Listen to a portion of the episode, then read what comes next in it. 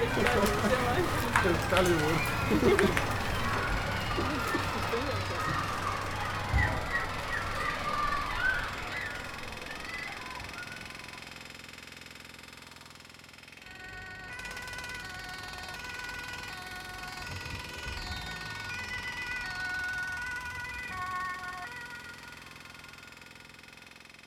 Já tem uns dois anos que religiosamente as máquinas da construção ao lado da minha casa são ligadas às 8 da manhã.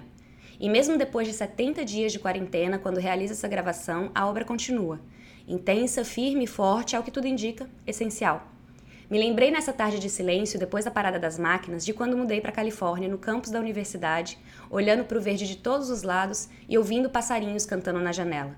Lembrei das dificuldades com a mudança, hoje já superadas, e que foram tão importantes para os próximos passos aqui. Enquanto sigo com a rotina home office durante a quarentena, o marido segue com o escritório no quarto. As aulas da universidade não voltarão tão cedo. Sabe lá quando os meus vizinhos novos chegarão por aqui. Que dificuldade será que eles estão passando agora? Se nos últimos meses você já voltou no seu planejamento algumas vezes, já bateu cabeça algumas vezes e já se sentiu em uma montanha russa de emoções, se junta cá ao time. Esse episódio já estava no planejamento há algum tempo, mas antes de trazê-lo ao mundo, eu resolvi respirar e sentir. Confesso ainda estar um pouco recolhida com as palavras, mas preciso colocar algumas coisas para fora para continuar o movimento.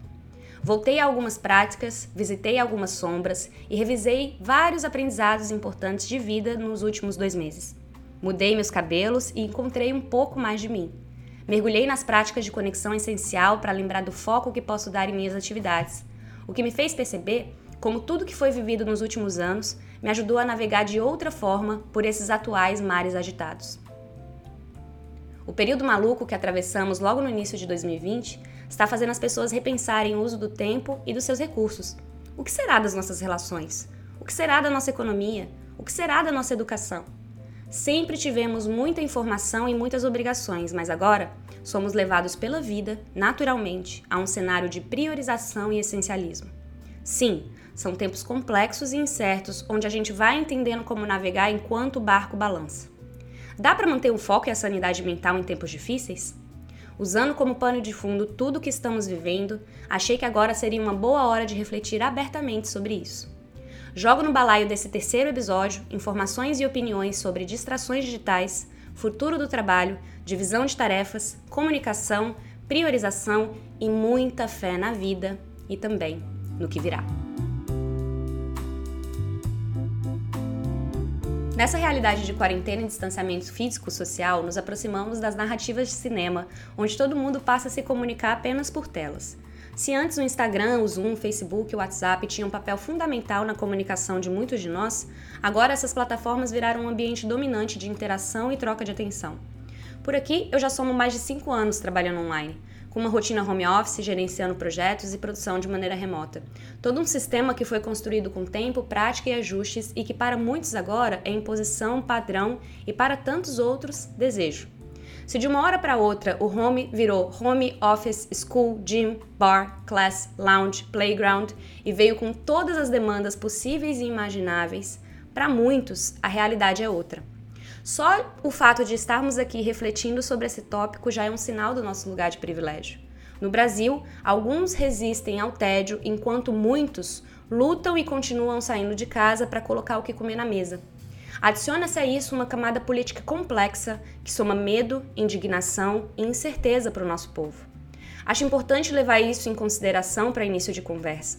Levanto o tema saúde mental e foco com o intuito de sairmos melhores e contribuir com o mundo através da nossa entrega, intenção, atenção e ação, da maneira que pudermos. Ninguém contava com uma pandemia no plano de 2020 e agora mudanças já acontecem a nível mundial. Percebemos a necessidade de mudar comportamentos para preservar as pessoas ao nosso redor, otimizar o nosso trabalho, encontrar caminhos novos em meio ao turbilhão, ter conversas doloridas, viver coisas doloridas. Mudanças mexem com as pessoas de maneiras diferentes, porque temos valores diferentes. Mas de forma similar, para tantos, bate aquele aperto no coração. Eu sinto também. Nós, seres humanos, não somos chegados à incerteza. Nossos ancestrais lá nas cavernas também já não eram.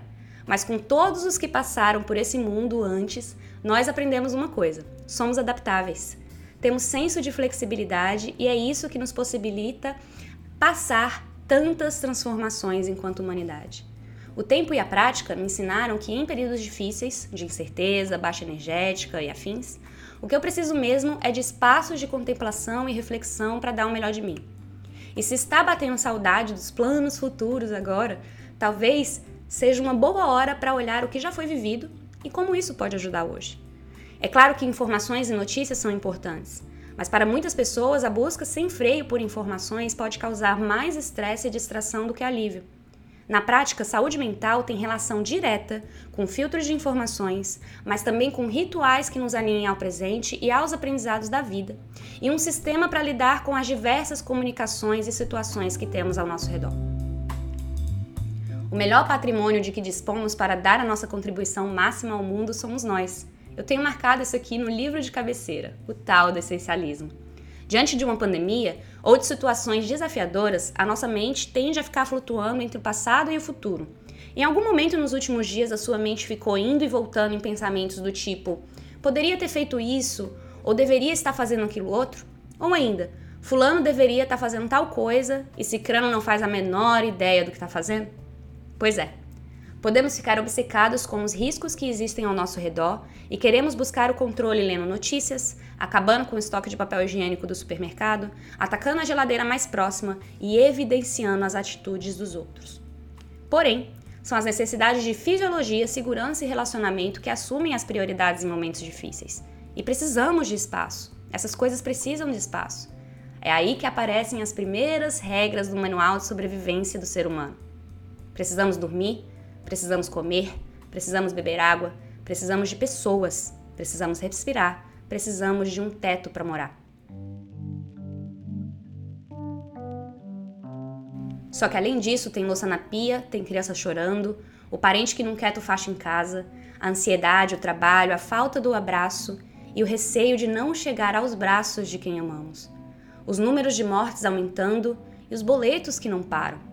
É claro que a pandemia afeta a nossa habilidade de calma e foco, assim como todos os momentos difíceis da nossa vida em maior ou menor grau. Percebo mais do que nunca o quanto a flexibilidade e a compaixão são fundamentos da produtividade. E que produtividade não é sobre o tanto de coisas que estamos fazendo, e sim sobre o que estamos fazendo e sobre o nível de atenção e energia durante a realização. Combinação de um sistema de organização com um pensamento diferente sobre tempo e produtividade e o uso de tecnologia como propósito foi o meu campo de vivência, pesquisa e aprendizado da última década.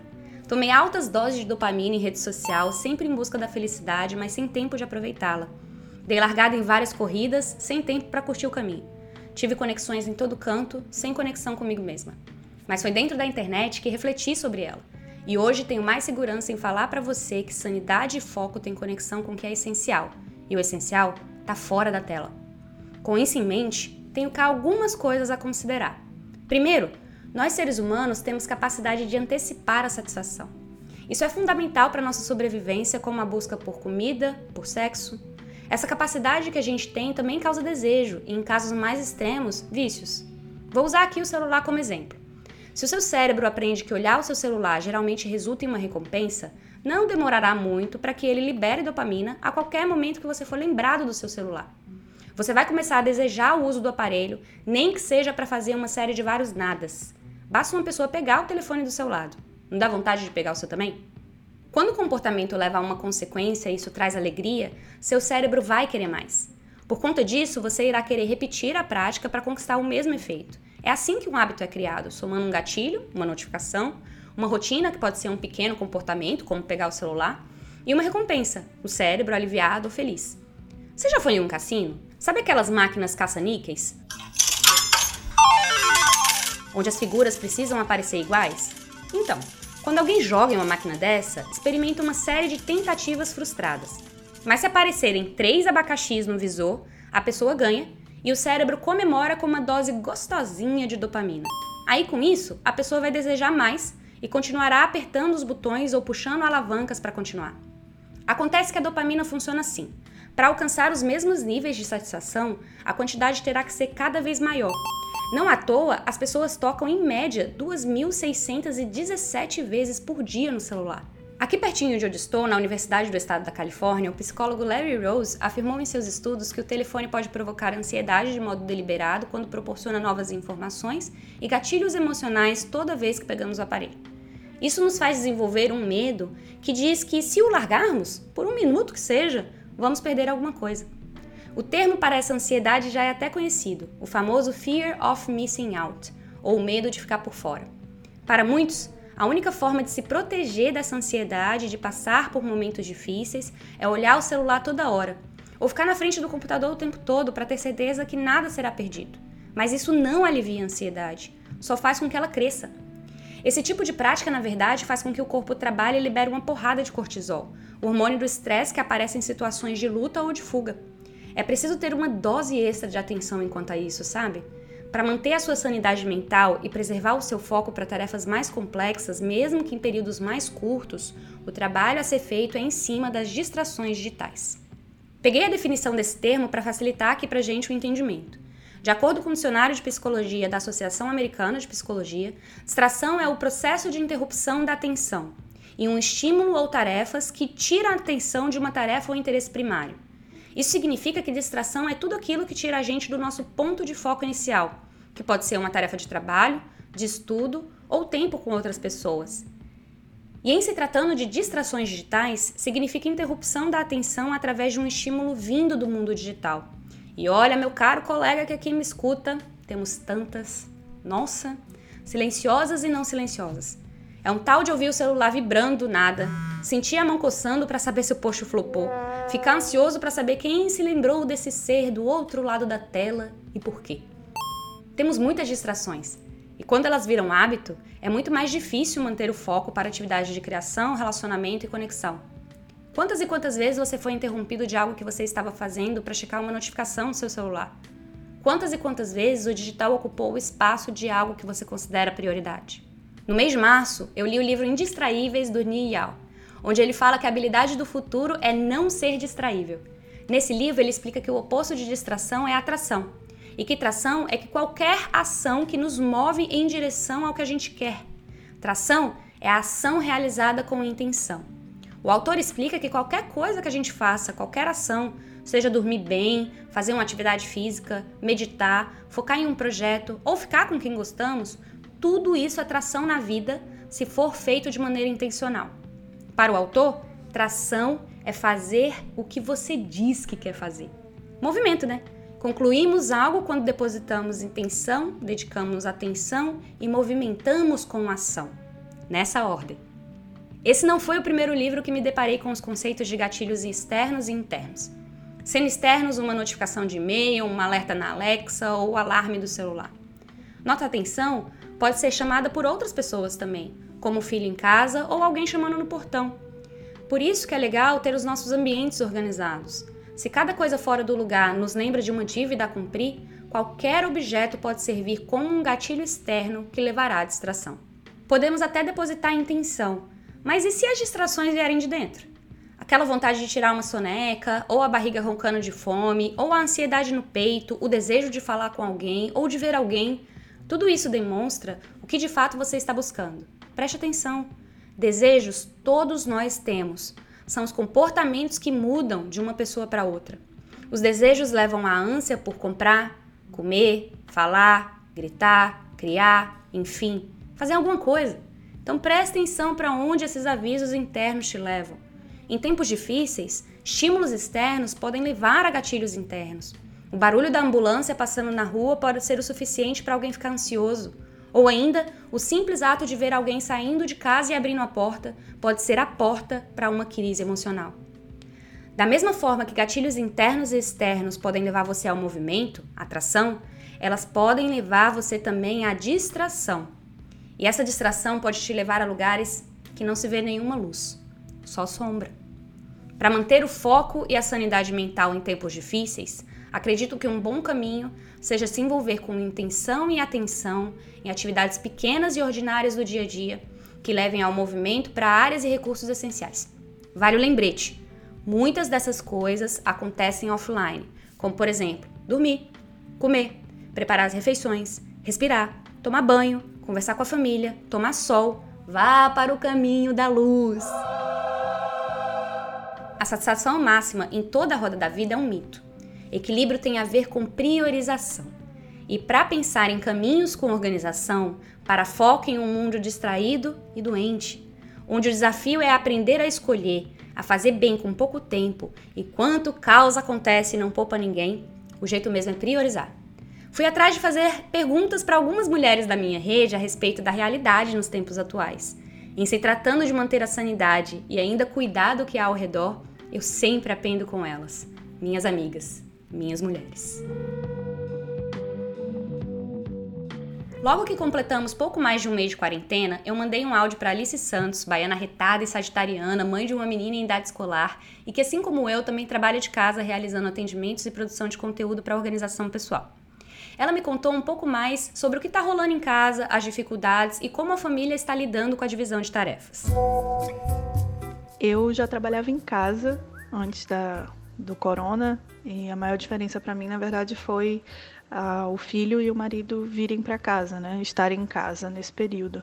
Eu costumava já ficar em casa, então eu tinha uma concentração já, um foco, porque eu estava sozinha. E aí a dificuldade, na verdade, foi dividir espaço com eles, né? E conseguir manter a concentração e o foco que eu já tinha sozinha. Então isso foi um período de adaptação. A gente logo tentou priorizar também o que, que era mais importante para essa convivência ficar mais suave. É, o marido está trabalhando de casa e a filha está em casa porque a escola não está funcionando, né? Então eu comecei logo sugerindo uma nova rotina, distribuindo tarefas para a gente tentar organizar as coisas. Comecei pela rotina da nossa filha para que ela pudesse ficar numa uma, uma série de atividades mais diversificadas, né? Para ela ficar um pouquinho mais sozinha, ter mais independência e deixar a gente trabalhar, porque senão a gente não ia conseguir estar tá fazendo isso, né? Ela vê a gente em casa, ela fica achando que a gente está de férias. Então, como é que a gente poderia fazer ela se sentir pensar que ela não está de férias, né? Então a gente acabou focando na rotina dela primeiro e a gente se dividiu os espaços. Eu estou no escritório, o marido está na sala de jantar e a filha está espalhada pelo resto da casa porque a gente achou que ela precisava ter aí um, uma válvula de escape, né, para poder mudar o ambiente. Isso acabava fazendo ela se sentir um pouco mais livre. Foi uma mudança de uma vez, né, pra gente, e aí a gente demorou algumas semanas para se adaptar, na verdade. E mas a rotina tá funcionando, ela tá gostando. Algumas coisas tiveram que ser ajustadas no meio do caminho, mas hoje a gente já tá um mês de quarentena e a gente está se sentindo bem desse jeito. Quanto à divisão de tarefas, aqui em casa, na verdade, a divisão não mudou muito de como era antes, porque a gente já tinha uma certa divisão de tarefas, as tarefas só aumentaram. Então a gente teve que redistribuir algumas coisas para ficar mais equilibrado, né? A gente sempre dividiu levando em conta o que era mais confortável para cada um. Tipo, eu sou péssima na cozinha, não gosto de cozinhar e não tenho essa vivência. E o marido gosta, então a cozinha é dele, ele faz comida, lava louça, ele fica com os domínios da cozinha são dele, né? E, e, eu fico com o resto da casa, varrendo, cuidando das roupas, roupa de cama, banho, limpo o banheiro. E a filha a gente também distribui as atividades. Ela obviamente tem que se comprometer com arrumar as coisas dela, né? Organizar, deixar tudo no lugar depois que ela brinca. E as brincadeiras em si, para dar atenção a ela, a gente se divide também. Então ele gosta mais de brincar de boneco, fazendo as vozezinhas, meio teatro. Eu não tenho muita paciência para isso. Eu fico mais com jogos de tabuleiro, por exemplo, ou assistindo uma série, um filme junto com ela. E nos estudos ele fica estudando francês, inglês e português, normalmente. E eu estudo mais matemática, ciências, história e geografia. E eu acompanho as aulas online. Ela está tendo aulas online agora, então ela fica no computador e eu fico do lado, na verdade, do suporte técnico, né? Mamãe, quero ligar o microfone, como é que faz para escrever no chat? Então, essas coisas é que eu fico do lado para isso. Mas ao mesmo tempo tento adiantar alguma coisa de comunicação de trabalho, assim, pelo WhatsApp, ou por e-mail, pelo telefone celular. Daí eu fico com ele do lado. Às vezes a gente pede ajuda um do outro, né, e muda um pouco essas essas tarefas ou as circunstâncias exigem mudanças, né? Tipo, um tá atendendo ou tá em reunião e aí é hora de fazer alguma coisa é, que seria a responsabilidade do outro, aí a gente troca, né? A gente faz alguma coisa nessa linha. Mas a parceria é boa por aqui. O principal desafio é, de home office, né, trabalhar home office com os filhos em casa, tem sido a educação dela em si, porque a pausa, né, a, pausa nas aulas formais é, preocupou um pouco a gente. Ela, ela passou a alfabetização ano passado, mas ainda está muito no inicinho, assim, de leitura, tem dificuldade com algumas coisas, está aprendendo, na verdade, a alfabetização não concluiu, né? Então, acho que essa parte é que a gente está se preocupando mais com ela, na verdade, né? Então, a gente está acompanhando essas aulas online, só que é muito difícil a coisa da tecnologia para ela lidar, né, nossa filha lidar, então eu preciso ficar do lado. E aí isso acabou significando uma mudança grande nos meus horários de atendimento, por exemplo, né? Então eu tive que definir uma rotina com uma sequência de atividades para ela, para ir intercalando é, coisas que ela pudesse fazer na, sozinha, e na hora que ela está sozinha eu faço os atendimentos. É, ela já sabe o que fazer e acaba demandando menos da gente. Só que eu, isso também é, é, variável, né? Então, assim, houve para mim uma redução de tempo de atendimento, fato. Eu não estou trabalhando a mesma quantidade de horas que eu trabalhava antes, porque eu verifiquei que era inviável, na verdade, tentar dar conta de tudo nesse sentido durante esse período. E ela tem funcionado, porque ela tem, na verdade, a gente tem percebido um amadurecimento bom dela, né? Tem dias que ela, ela mesma não está afim de fazer alguma coisa, muda para outra coisa da rotina. E eu acho que o que a rotina deu para ela de importante foi essas opções e alternativas, um, um direcionamento para que ela não ficasse lá jogada no sofá, até, com tédio, né? Enquanto a gente está tentando trabalhar. Então, a gente criou algumas regras também, tipo a regra de quando a porta está fechada, ela não pode entrar. E isso já existia desde antes, então ela já estava acostumada a respeitar um pouco nossos momentos de reuniões e atendimentos.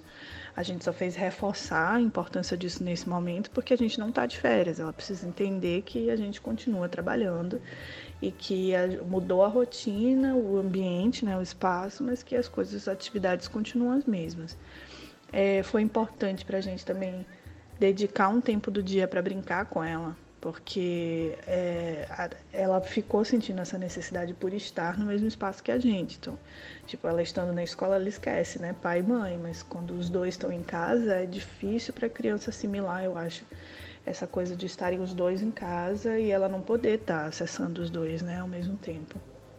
Então a gente reservou um tempinho na nossa rotina para dar atenção a ela e brincar com ela, né? Mais até atenção do que a gente dava quando ela estava em aula. É, apesar dela achar que é pouco.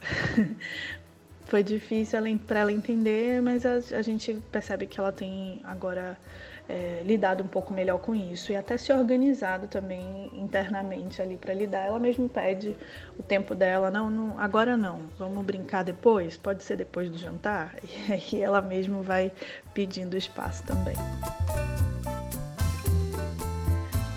É, a organização em geral tem sido essencial, eu vejo, nesse momento, assim. Isso com certeza.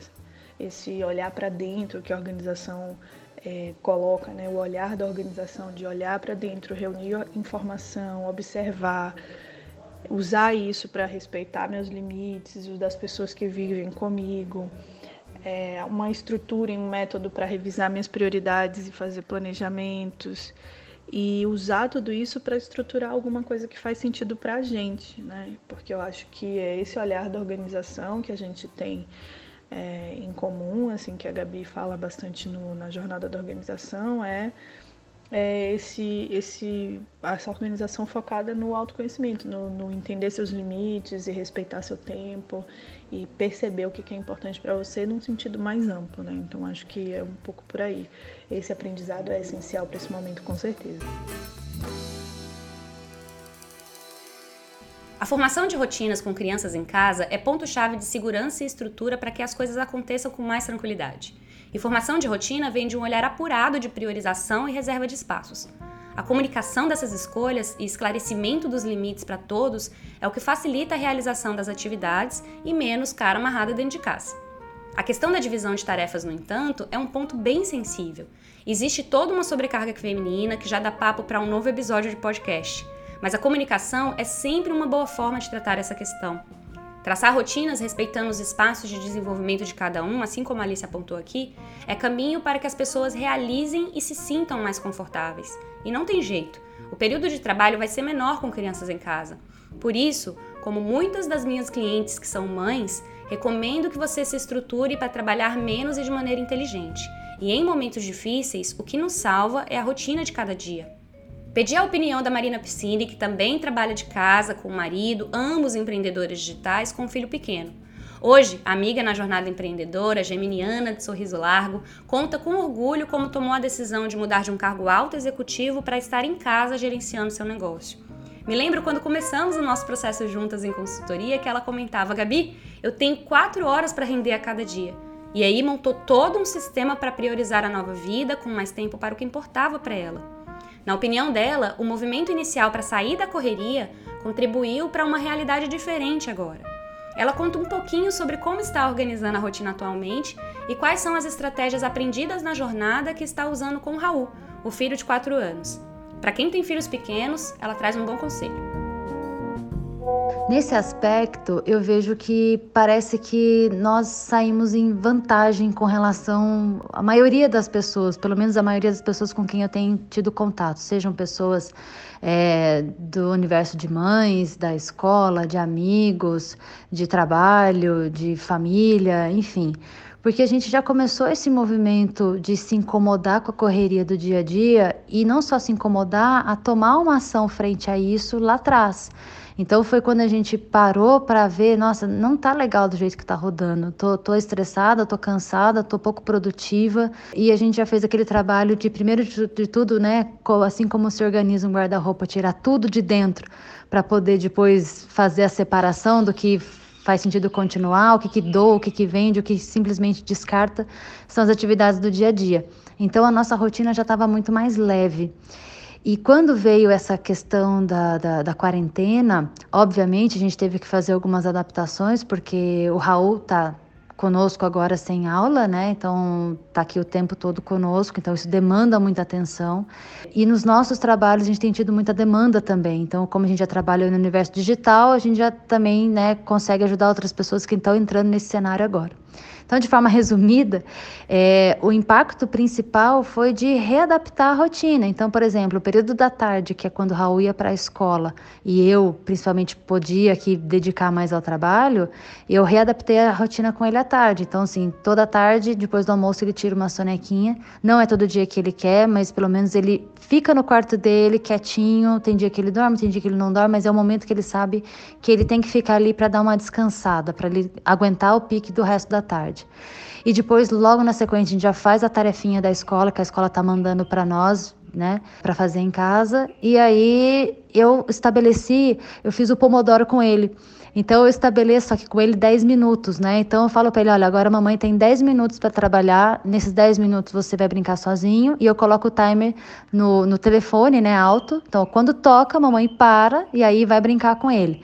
Ou então eu faço na hora da brincadeira, falo, olha, agora a mamãe só consegue brincar com você 10 minutos, vamos colocar no alarme aqui para lidar com ele, principalmente nessa situação aqui.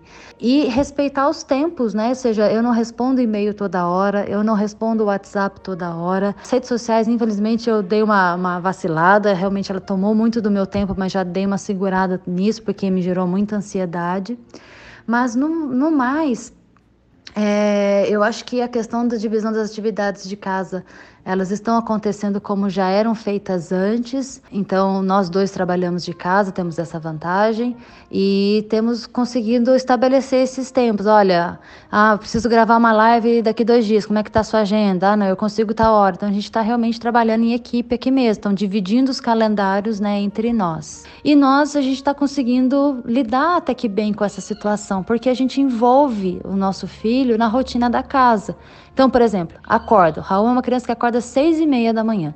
Então ele acorda, o Thiago já cuida dele, já dá o café da manhã tudo mais. E aí eu tenho mais uma meia horinha de sono ali. Quando eu levanto, eu vou tomar meu café da manhã. Nesse tempo o Raul vai brincar sozinho, o Thiago já foi trabalhar. E aí, quando eu termino de tomar o café da manhã, eu já tenho três regrinhas com o Raul. falei, olha, tem três coisas que a gente faz todos os dias antes de brincar, que é, é escovar o dente, trocar de roupa e é arrumar a cama. Então ele já sabe que ele tem que fazer essas três coisas. E aí depois a gente vai, brinca, e aí eu estabeleço o pomodoro com ele ali, e ele já sabe a rotina que, que vai acontecer ao longo do dia, mesmo estando em casa. Então o que eu digo para as mães é incorporem os filhos na rotina da casa, para você não ficar louca de ter que lidar com uma rotina sua como adulto e ter que parar o mundo entre aspas, né, para lidar com a criança. Tenta inseri-la o máximo possível dentro da rotina da casa. Como atendo muitas mulheres, percebo claramente que o melhor exemplo de fazer mais com menos é a maternidade. E como as mulheres sofrem com a desigualdade de distrações. Nem sei se esse termo já foi cunhado, mas a sensação que eu tenho é que as mulheres são mais demandadas e interrompidas ao longo do dia em seus múltiplos papéis. É muito comum a queixa de algumas mães que não conseguem render tanto ou produzir tanto como antes da maternidade, por exemplo. Mas é porque não é mais a mesma coisa, né? O tempo passa e as prioridades vão mudando, assim como a distribuição de tempo para cada uma dessas prioridades. O malabarismo realizado pelas mães sempre me impressiona, porque é realmente uma negociação constante em busca de um bem-estar coletivo. A Alessandra Palazin, que também está na jornada de organização há algum tempo, fez da prioridade de brincar com o filho o seu foco de trabalho. Hoje, ela ajuda outras mães como consultora do brincar e, por assim dizer, direcionando atenção, atenção e ação para o momento de brincadeira e troca com os filhos. Perguntei para a Alessandra como eles estão pensando as rotinas em casa atualmente, como dar espaço para as brincadeiras e como ela equilibra as atividades com um filho de 7 anos em casa e a gestão do seu negócio. Eu sou empreendedora digital, então eu sempre trabalhei em casa e meus horários são relativamente flexíveis. E por outro lado, meu marido, ele é médico, então ele não está em isolamento. Então, uma parte ele trabalha em casa, mas todos os dias ele sai. Então, de modo geral, durante a semana eu organizo a minha rotina só entre eu e meu filho. Então, Pedro tem quase sete anos e a gente estruturou uma rotina, a gente estrutura essa rotina em conjunto todos os dias. Tem uma base, mas a cada dia a gente ajusta.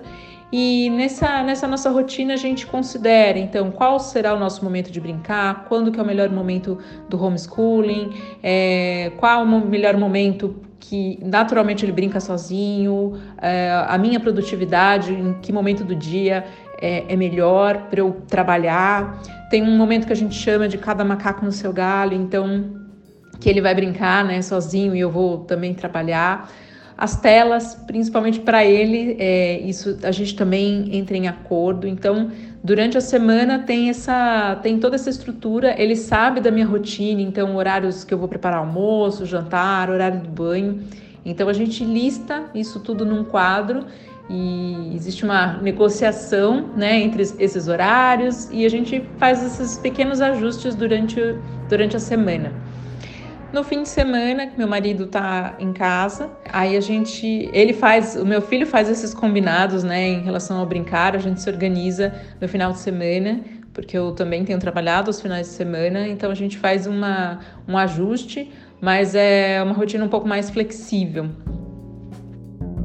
Bom, durante a semana eu que fico responsável pela parte de alimentação, né, de fazer a comida e de cuidar do homeschooling do meu filho.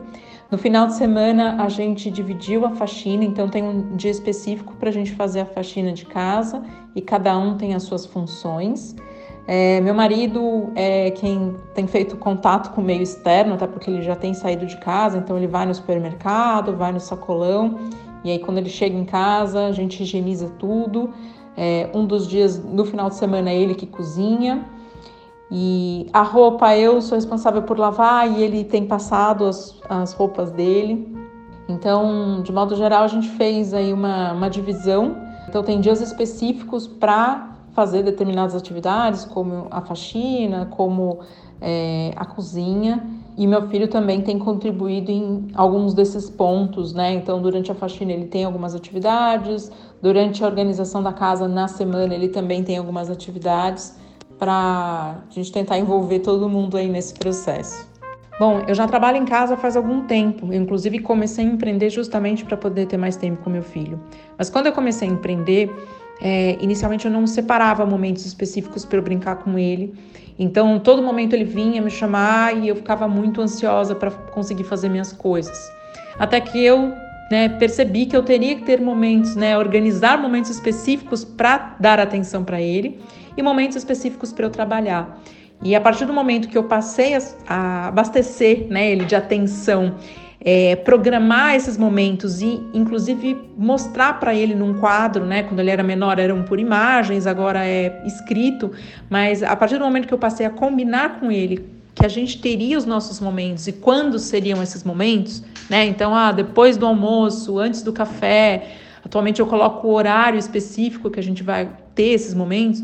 Isso ajudou muito, porque eu vejo que ele se sente muito mais seguro, muito mais tranquilo de que ele vai ter esses momentos comigo. Então, quando ele era menor, é, eu brincava com ele logo de manhã para logo depois a gente ficar cada um fazendo as suas atividades, mas hoje com ele mais velho eu percebo que dá para fazer isso em outros momentos. Então a gente combina quais são esses momentos que a gente vai brincar e eu vejo que ele se sente muito mais tranquilo e muito e respeita muito mais o meu horário de, é, de trabalho.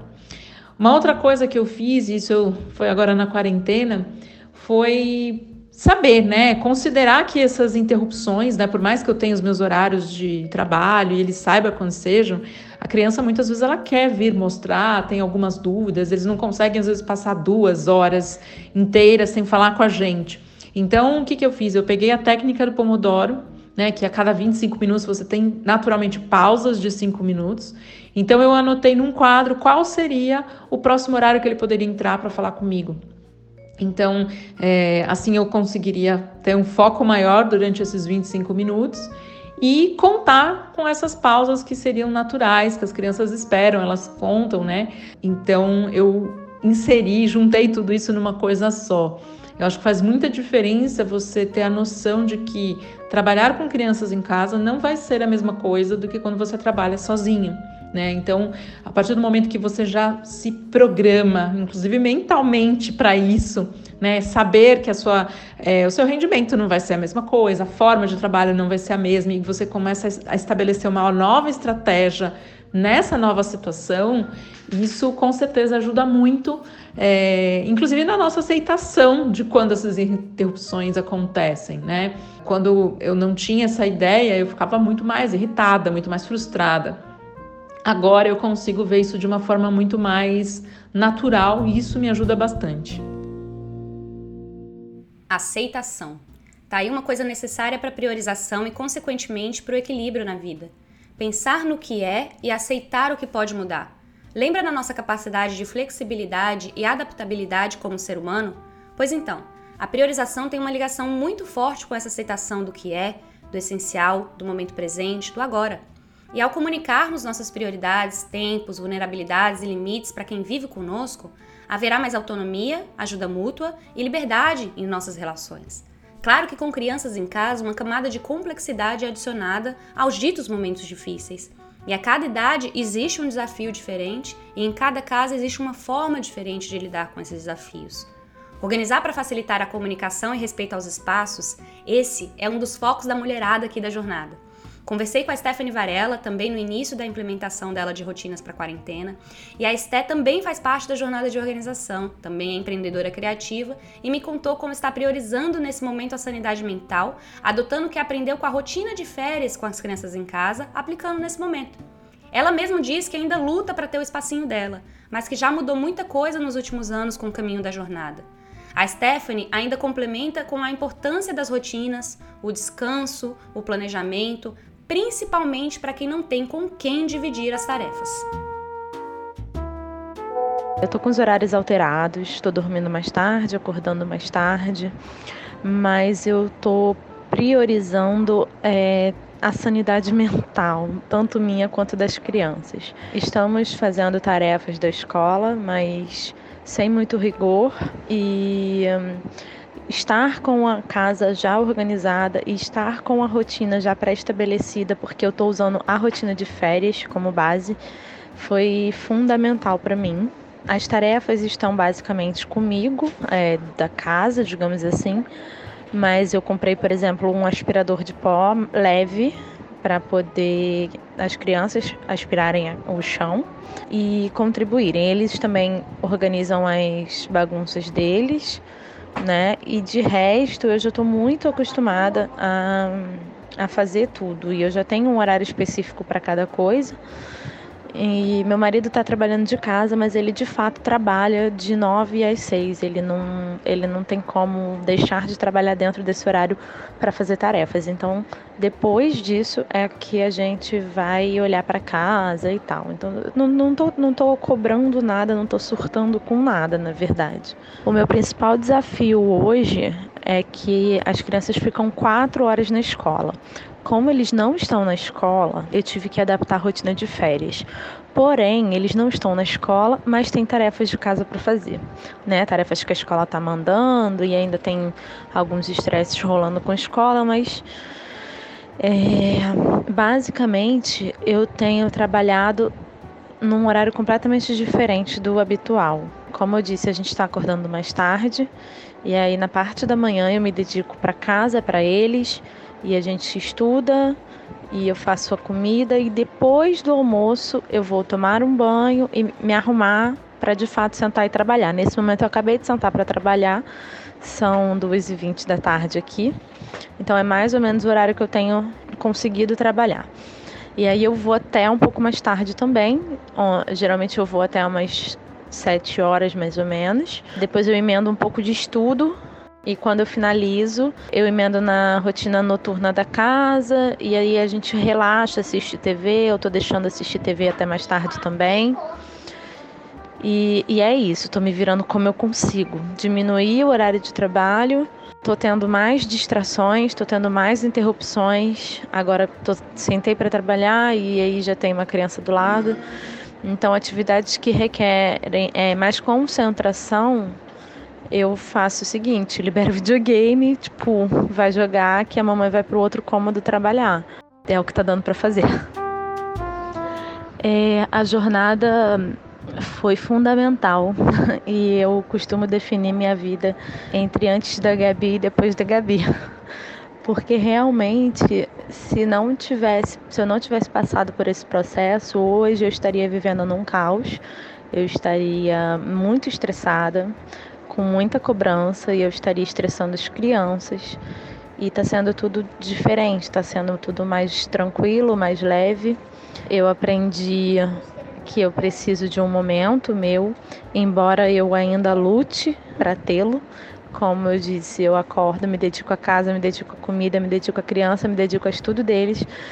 É, tomo um banho, me dedico ao trabalho e quando termina eu vou cuidar da alimentação de novo, banho. Então é bem desafiador encontrar um tempinho para mim, mas eu tenho tentado todos os dias acordar mais cedo, sabendo que eu vou, que eu vou mudar o, a minha energia por ter dormido menos tempo. Então, assim, entender os processos, entender as rotinas, entender tudo que pode acontecer com a mudança do horário, com dormir menos, com ter um ambiente desorganizado, entender tudo fez com que hoje eu chegasse num ponto que eu tô levando a quarentena com muito mais leveza, porque a casa tem coisas para fazer? Tem, mas assim, no geral, você olha e ela tá organizada, porque eu sei que eu tenho que fazer isso antes de começar a trabalhar. Eu sei que eu também tenho que ter um, um momento de descanso quando eu tô muito cansada. Eu consigo identificar os momentos de surto antes deles acontecerem. Então, a jornada ela foi fundamental nesse processo. Eu acho que entender todos os nossos processos internos, as rotinas, entender a importância de se ter rotina, a importância de se ter descanso, de se ter planejamento como um todo é fundamental. Assim, eu acho que quem não tem outra pessoa para dividir tarefas e quem tem filhos em casa e trabalha de home office precisa, acima de qualquer coisa, ter planejamento e ter entendimento que é, a gente não, não é dono do tempo, né? Tipo, a gente pode criar uma rotina, ainda assim a gente pode mudá-la. Isso também é muito importante, porque eu, por exemplo, criei uma rotina é, chamada rotina de isolamento, baseada na rotina de férias. Ela não deu certo. E aí, isso não me frustrar porque ela não deu certo, também foi um aprendizado.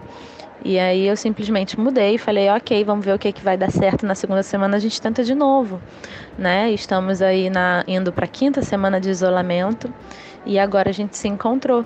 E eu aceitei o fato que a gente está dormindo mais tarde, está acordando mais tarde, que está tudo bem. É só uma questão de ajustar as coisas. É, antes eu tinha colocado que eu trabalharia de manhã e trabalharia tarde, e eu vi que não é possível. Então, ok, eu vou me dedicar amanhã a casa e criança e à tarde eu vou ter mais liberdade, porque eles já vão ter feito todas as obrigações, já vão ter estudado, estaremos todos livres. Então, eu libero o, o videogame, a TV, a brincadeira e aí fico tranquila para trabalhar. Então, são concessões e são adaptações né? Então eu estou tentando não me frustrar com isso, com, com o que não tem dado certo e não cobrar todo mundo para que todo mundo saia disso com, com tranquilidade e sanidade mental, porque eu acho que a gente tem problemas muito graves acontecendo no mundo e já tem muitas preocupações para que a gente ainda fique tendo que ter conflito por conta de, de casa e de tarefa e etc. Quis trazer aqui para a roda a experiência de mulheres com diferentes jornadas, mas vivências com a organização de rotinas, priorização de espaços com as crianças, divisão de tarefas, em maior ou menor grau, e também com comunicação de seus limites, aceitação e adaptabilidade.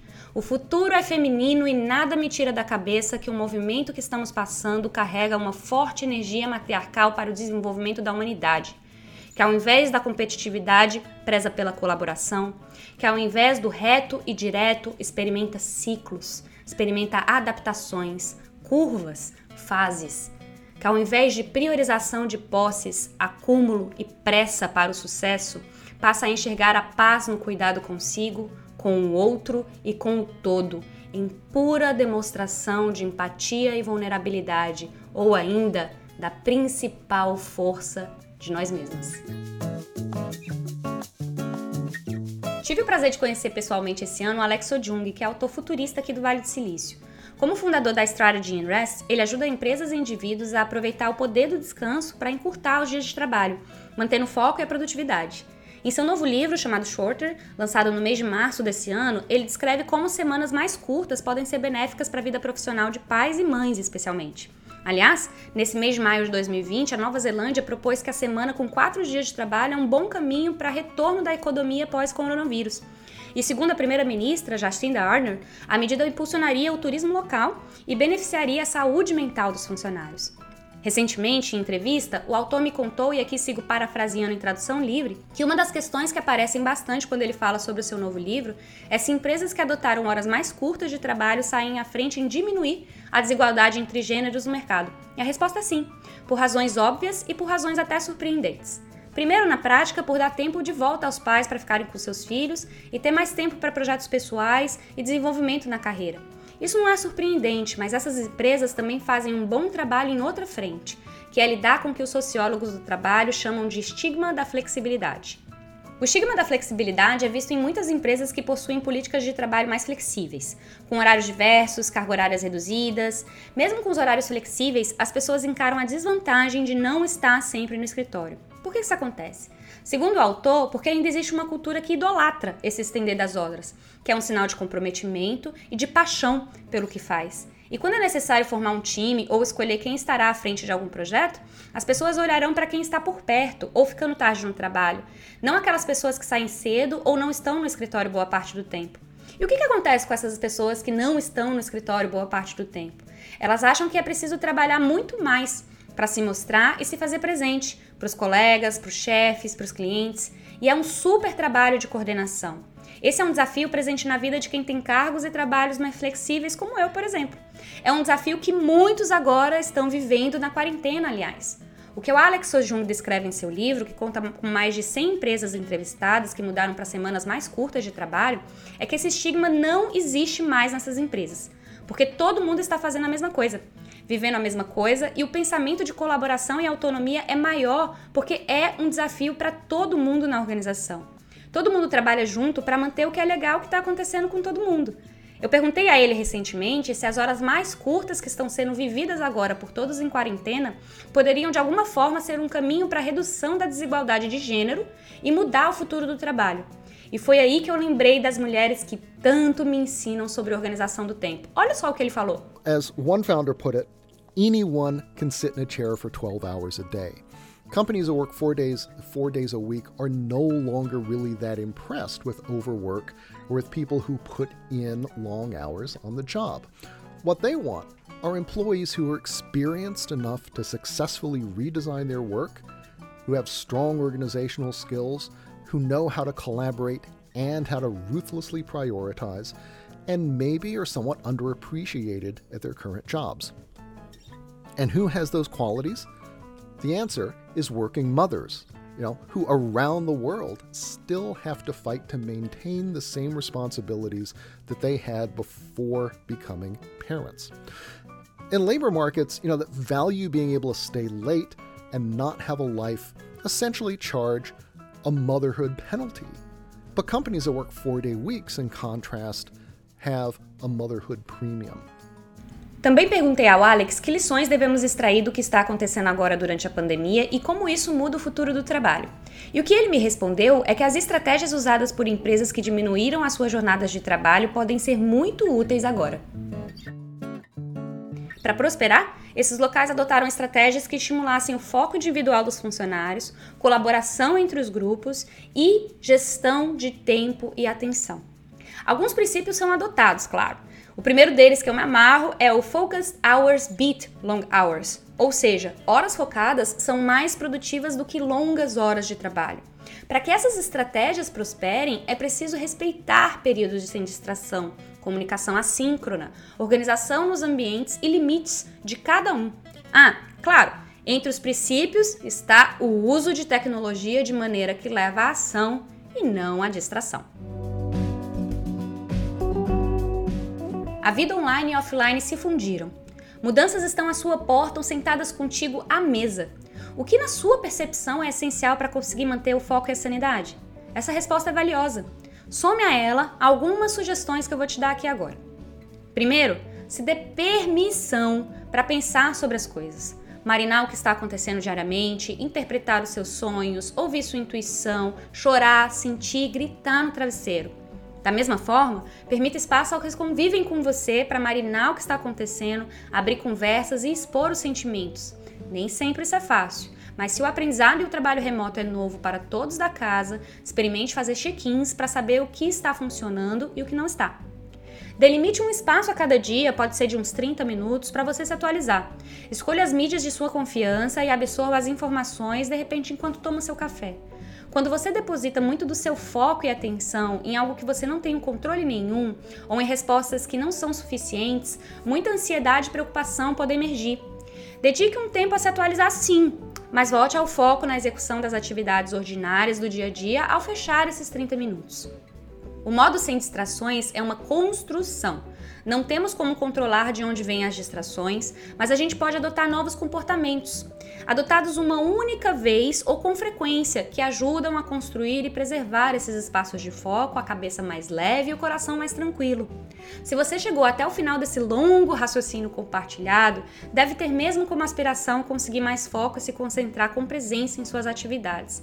Então você pode pensar no seguinte: Monta uma checklist com atividades que você quer realizar durante a manhã, logo que começar o dia, sem o envolvimento do celular. Isso pode incluir tomar suas vitaminas, meditar 5 minutos, escrever o que você sonhou, fazer um pequeno alongamento. Pense em pequenos comportamentos que juntos formam uma rotina legal para você começar o dia. E eu repito, sem o envolvimento do celular. Reserve espaços no seu calendário para esses momentos offline. Eu aqui tenho sábado como folga do mundo online, mas também deixo meus períodos de sono, de rotina noturna e de rotina matinal reservados no calendário para me lembrar de preservar esses espaços offline. Fazer blocos de tempo de outras atividades e colocar no calendário é uma ótima também. Experimente compartilhar com as pessoas que precisam saber que naquele momento é importante você não ser interrompido. Instale um bloqueador de sites e redes sociais no seu computador e celular uma forcinha da tecnologia dá uma ajudada aqui. Você também pode colocar um timer de cozinha na sua mesa e trabalhar com pomodoros. Lembra a dica dada aqui para as crianças? Vale praticar junto com elas também. Uma outra dica boa é ligar o noise cancelling ou qualquer ruído branco, como um ventilador ou uma playlist de sons do mar, quando você for começar o trabalho ou uma tarefa que exige mais concentração. Isso ajuda a criar um clima. Nós brasileiros somos um povo muito ritualístico, né? Tudo que você quiser ter mais foco, cria um clima. Pense em um pequeno ritual. Isso deixa os momentos mais gostosos e mais significativos e mostra para o seu cérebro que haverá uma recompensa clara ao final. Ritualizar para se concentrar. Desliga o celular e coloca ele longe de você ao começar um bloco de tempo que precisa de atenção e foco. A dica é meio óbvia, mas nem todo mundo faz. Outra coisa, exercícios de mindfulness e estudos do movimento do corpo ajudam a gente a recuperar a atenção aos poucos. Da próxima vez que você for malhar ou fazer qualquer exercício, preste atenção a mais nas suas respirações. Tira a música, tira o podcast e sinta esses tempos. Da próxima vez que você for lavar louça, pense no que você está fazendo. Treine sua mente para estar mais no presente e você tomará mais gosto pela coisa e mais consciência das suas escolhas. E aí, tá difícil mesmo? Tá osso concentrar nas atividades, toda hora é um gatilho diferente que leva para um lugar diferente, que não é tão gostosinho assim. Eu sei, eu também sinto. E sinto também esses dias, enfrentando meus monstrinhos e minhas sombras, que foram essas coisas que estou compartilhando com você que me salvaram. Havia tanto para absorver nesses últimos dias que, como você bem pôde perceber, meu caro ouvinte, eu não consegui manter o podcast mensalmente. Eu gravei e joguei fora alguns áudios, com medo de soar impostora ou de diminuir a situação que estamos vivendo. Daqui da Califórnia, de onde eu gravo, as pessoas já estão até saindo na rua. Alguns já se abraçam, mas eu ainda estou um tantinho com o pé atrás. Percebo amigos de outras culturas que recebem inputs diferentes de suas nações, alguns com seus países já reabertos em outro movimento. Eu me sinto bem pertinho do Brasil, como sempre estive, tenho ele no nome afinal, tenho família lá. E claro que isso mexe com o meu tempo de processamento, mas para mim, essa é uma grande demonstração de que tudo e cada um tem o seu tempo. A pressa do mundo já nos levou a muitos lugares. Temos pressa de recuperar a economia, de recuperar os empregos, de recuperar o tempo perdido, as viagens não realizadas, o abraço de quem está longe. A gente não se pode cobrar o foco diante disso tudo acontecer. Estamos em um lugar diferente e os nossos processos estão sendo colocados em xeque. Nossas relações estão trazendo novas questões e nossos valores estão com todos os holofotes ligados neles. Alô, Urano em touro que não me deixa mentir. Tem conflito? Tem perrengue? Eu sei que tá foda. Eu queria que você soubesse que você não tá sozinho ou sozinha nessa. É claro que existem muitas possibilidades e ações que podem ser tomadas e deverão ser tomadas em momentos complexos como esse que estamos vivendo e também com o que virá pela frente. Enquanto hábitos e práticas essenciais nos presenteiam no agora, reflexões, deliberações, conversas e análise de dados pedem espaço para acontecer. O mundo não parou. Os monstros que continuam aparecendo no espelho e cada gatilho que nos tira do lugar são oportunidades de entendimento dos nossos desejos e de nós mesmos. E esse trabalho individual é a força que precisamos para colocar no coletivo. Recupera a tua principal moeda, meu amigo, minha amiga. Recupera a tua atenção e começa a se curar. Recupera a tua intenção maior para doar também a sua maior contribuição. Isso que nós estamos vivendo também vai passar, mas a reorganização do nosso mundo está apenas começando. Sempre um prazer dividir esse tempo contigo. E se você também curte esse momento de conexão, pode se valer também de participar do clube de patrocinadores no Patreon. Dá um pulinho em patreon.com.br Gabriela Brasil para aquela forcinha na produção.